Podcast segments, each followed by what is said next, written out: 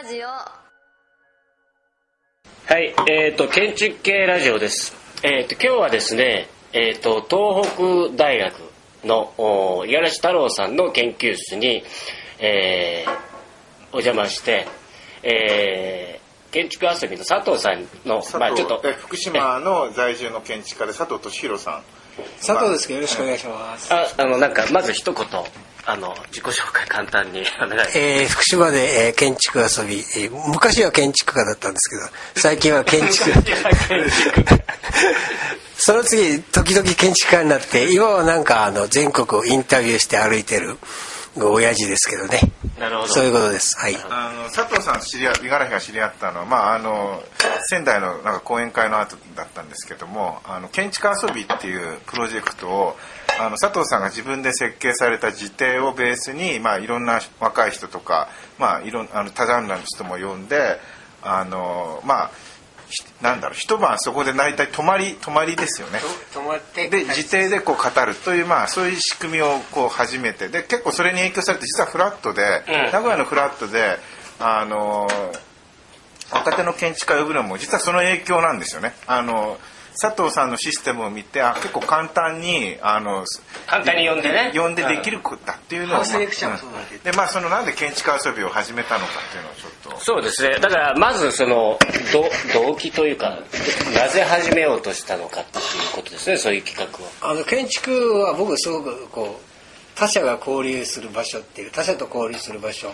を、まあ、設定するのがあの建築だと僕最初から思ってるんですけどあと自他の境界を、まあ、確認してそれの可能性を、まあ、建築で追求したりするためにはまずあのプライベートな部分家っていうのをこう他者に使う使わせる。他者の建築を自分で使い込んでいくっていう両方のまあ行為をしないとこう自他の境界っていうのかな。自そのそのそこに自他の境界を確認してその不可能性と可能性を確認したいっていうことでずっと30代からやってるんですけども。すごいです。なな結構もう長いんですね、30代からやって。長いですねただそのいい一番最初自分自邸でやったのはモズナさんを読んで、えー渋いですね。モズナさんはああの時学会書まだ取ってなかったんですけど、でもモズナ様があのモズナ様っていうぐらいでこうなんか日の出の勢いで それでうちに泊ま泊まっていかなかったからそれ80年代ぐらいですか持田さんよそうですね。80 85年ぐらいだったと思います、次の年に学会書取って。前世ぐらいの時、まあそうやって言っちゃうとそうだね。あれなんですけど、ね。一番なんか油が釧路とかね発表したそうだね、ん。その時に、まあ、あの僕の家に来てそのレクチャーやってくれたんですけどもその時に、まあ、モズナさんは建築をいいな語りながら、俺の家泊まらないで行っちゃったからとこれはどうなってんだろうっていうことで、えーまあなんか物足らないと。そういうことで、まあ、建築をこうなんか建築家と言いながらも他者の家に泊まって語り尽くさないっていうのはなんかどうかよそよそしいなって仲間としておかしいんじゃないかっていうそこはありましたね。渡辺豊和さんがすごい長かったんですよね。なんか渡辺あ渡辺豊和さんの家はだから他社の家が自分の家だから、渡辺さんのとこ行って2週間泊まってましたね。いやそれもあるしあと渡辺豊和さんも来てなんかあの8時間ぐらいずっとあそうじゃなくて喋って10時に来て、10夜中の12時までずっと喋ってて、途中で酔っ払ってきてね、うん。佐藤喋れって言われてるんですけど、僕が喋り出すとお前ダメだとか言って。僕が繰り返すだ。だからそんな感じで12時間ずっと喋って12時て間ずっと喋る。って。なるほどいう耐久型の。で気が付いたらもう寝てて、その喋ってる内容って全部建築の話ですか？12ですね。自分はすごい。自分のあの、えっと、最少女作からあの何ですか？非常にあの学会賞もらったやつとかそれからイスラムのなんか博物館なんか100全長100 500メートルかな？なん。か長い建築ですね。それでそれを全部説明してくれて、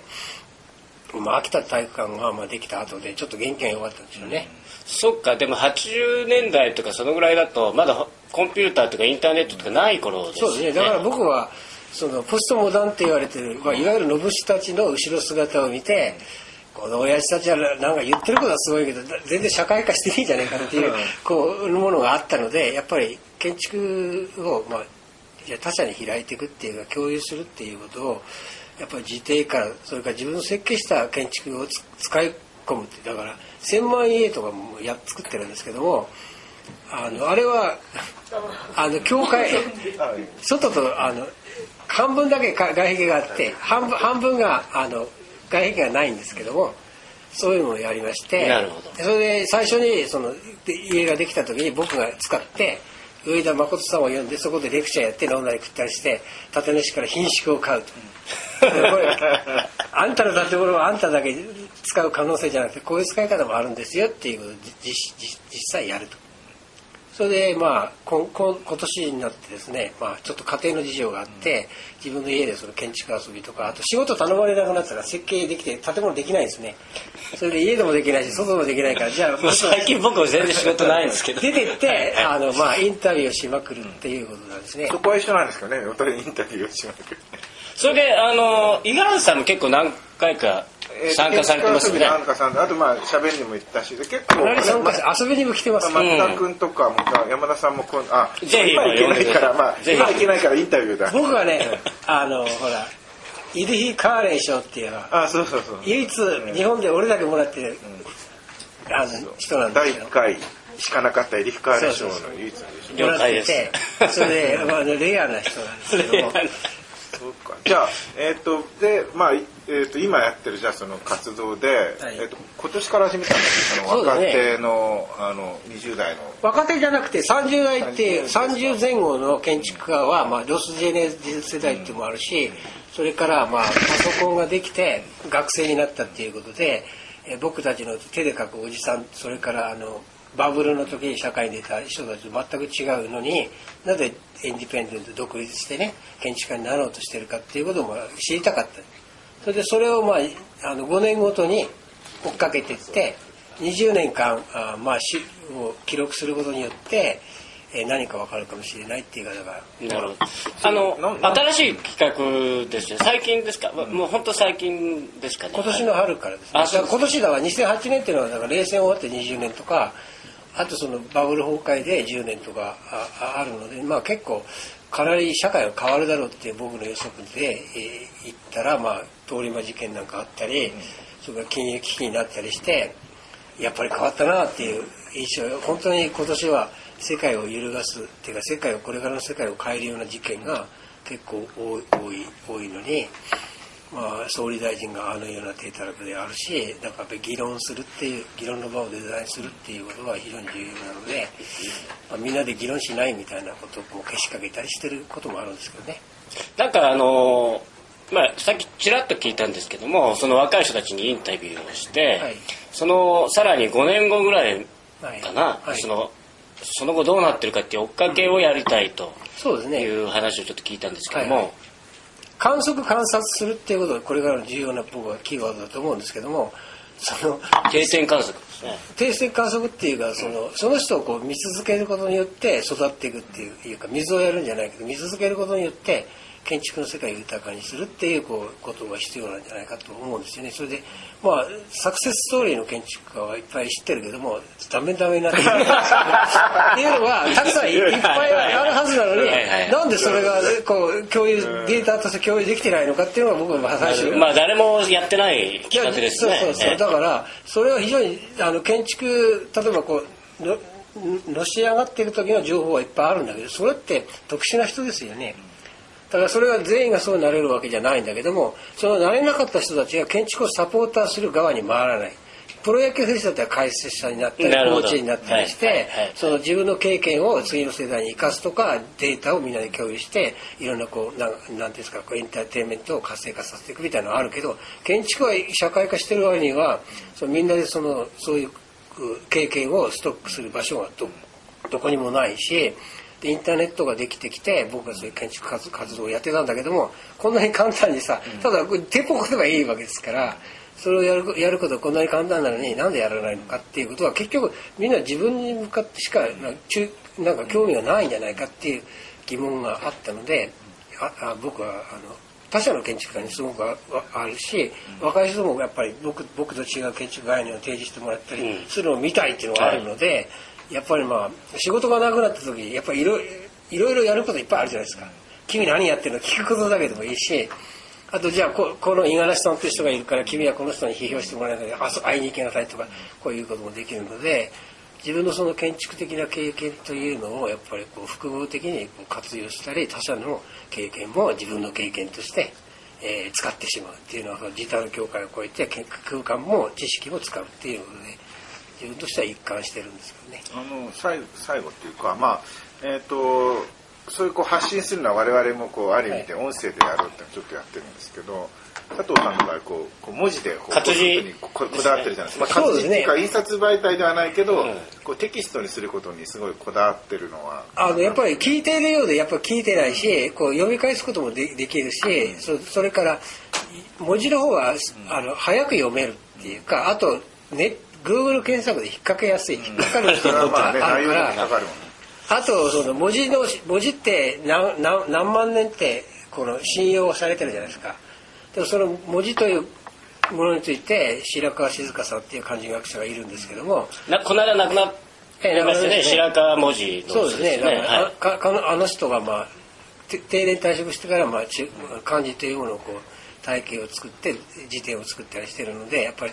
文字に対する信頼っていうのはすごくあるんですよね。それで文字にすることによってこの具体的な情報がどんどん落ちていってしまうわけですけどもその抽象度が高まる分だけ距離が伝わる距離が時空が広がるのでやっぱりこだわりたいと。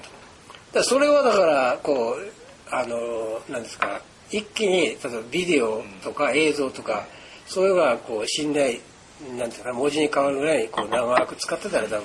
そっちをやるんだろうけどどうもインターネットもちょっとい 今のところこうバブル金融危機が崩壊したのでもしかしたらネットもなくなる可能性もあるような気がするのでやっぱり文字にしておいてそれで印刷しておきたいっていうのはやっぱあるんですが本を出す経済的なこう権力がない。そこなんですけども今まさにそれ聞聞こうとしたんですけどもその建築遊びもそうだし、えーこの若い人たちにインタビューをするという企画もそうなんですけども、どういう場所でそのまあ 世にですね表に出そうっていうふうに思ってるわけですか？まずはだから自分自分のこう体験として自分のこう体験した時間をこうこの追体験するために墓地に起こしてるってだけであって他者に向かって何かをしようっていう意図はあんまりない。あ自分のために自る。分が何をやだからほら建築がダメダメ建築家時々建築家から全然仕事がなくなった建築家を 自分のセルフセルフジャーナリズムですね。自分をジャーナリズムすることによってこういうこともありなんだっていうことを示しつつうんそのなんだ記録を貯めていくということに主な目的があってそれをこう、まあ、ネットに置くことによってみんな見るっていうことは、まあ、その二次的な、まあ、僕からとってはね興味なんですけどもこれを印刷媒体にしたいっていう欲望も多少はあるんですけども、えー今年あの早稲田大学のジャーナリズム概論っていう勉強その講義を文字起こしして分かったんですけども文字発話言葉を文字にし本にするっていうことはとんでもなく時間大変な編集作業がいるということを分かっててで大根を抜いてきてねここ洗って置いといてあとは加工はみんなでしてくれと。だ僕のだからネットにあるやつはあの大根をこう野原から取ってきてきれいに洗ってあるだけなのでそれを自由に使っていただいて加工して本にされるのもいいし何かこう図録を作るのもいいし自伝評伝作るのもまあ資料にしてもらうのがいいという考え方です。なるほど。わかりました。えっ、と、最後にですね、はいまああの、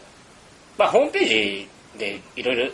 出されてますよね。はいはいえっ、と、どうすれば検索に引っかかるかとか、宣伝ええあ宣伝をしてください。その今度のインタビューで、えー出てほしい人はぜひとか。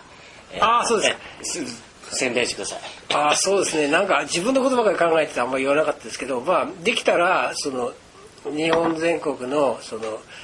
お若い人から年寄りまで、えーあらゆる人を時間を許す限りインタビューしてこういう体験をしてきましたっていうことを、まあ、アーカイブスに収めていきたいのですけども何しろお金がないので行けないので来てくださいと。来てくださいということで それで大阪でいや行われたのは、まあ、僕がまあレクチャーをするからあるいは呼んでくださいっていうことですね。そうですねそれそれでレクチャー呼ばれたら何日かその泊まり込んで、えー交通費は向こう持ちであと飯代は食わしてくれるからただ持ちで、えーただでほとんど自分の時間を使使えてそれで相手のこう音を採集できるということがあるんですけどそれを起こ起こすとねあんまり呼びたくないのは呼びかけたくないのはそれやるとほら後でさ苦行が待ってるからもし起こしってい。う1時間やると大体1日で終わらないんだねそれがつ辛いのであんまり大きな声で言いたくないんですけども俺の建築人生をぜひ記録してくれっていう人がやったら、まあ、とりあえず自分で一人で旅費を出せない場合はみんなに呼びかけて佐藤のレクチャーを聞いて、まあ、なんか考えましょうと。っていうことでいうことですね。それで、まあ、僕があ情報を持っていくのでこうこうこういう土地にあなたと同じような考え方している人いますよっていうことでこう接着媒媒体になれるので、まあ、ぜひ読んでいただいて建築の世界を、まあ、あ悲惨な世界を熱熱くするのか。ど。うどうだか僕は分かりませんけど、はい。とにかく分厚くしたいっていうのがなるほど私の、うん、わかりました。はい、じゃあそろそろ時間なのでそれでちょっとたまたまですね、えっと今あの東北大の、えっと先ほど佐藤さんにそのインタビューをまさに受けたばっかりの鈴木あかねちゃんが来てるので最後にあのインタビューされた感想なんかを ちょっと言ってください。あ東北大の鈴木あかねです。あの先ほどインタビューしていただいたんですがそのなんて言われたんだっけ？さっきそのなんで建築を目指したのかみたいなことを聞かれた時にその私のなんか出身はどこみたいな話か私あの転勤族なんですけどその人生を振り返ってそれで振り返りながらあれ？そういえばみたいななんか発見が、まあ、話しながらあったりして貴重な体験を。そうですね、ありがとうござい最ます。高にしたい。はい。楽しかったはい。はい。あのインタビューって大体どのぐらいの時間で行われるんですか？無制限です。無制限。ネタがあればもう延々と。そうですなるほど。それで、えーっと僕が酔っ払ったらほとんど中身がななくなって起こせないんですけど なるほど僕が酔っ払う酔っ払うか相手が喋るの嫌になるかどっちかですねなるほど。体力勝負っていうか あの根気ですね。だから伝えたいっていう建築を作る作るよりは楽だと思うんですけどね下手に伝えるっていうのは建築作るのはすごく大変なのでいろんなエネルギーがいるけど喋るってことはそんなにエネルギーがいらないと思うので、まあ、ぜひ建築家の人は元建築家の僕に向かってこう元建築家。我こそはという人はそうまあそう喋って。そういうことですね。そうですね、はい。それでまあ建築の世界をこううんあの分厚くしていきたいっていうのがまあ僕のうんこれからの仕事だと思います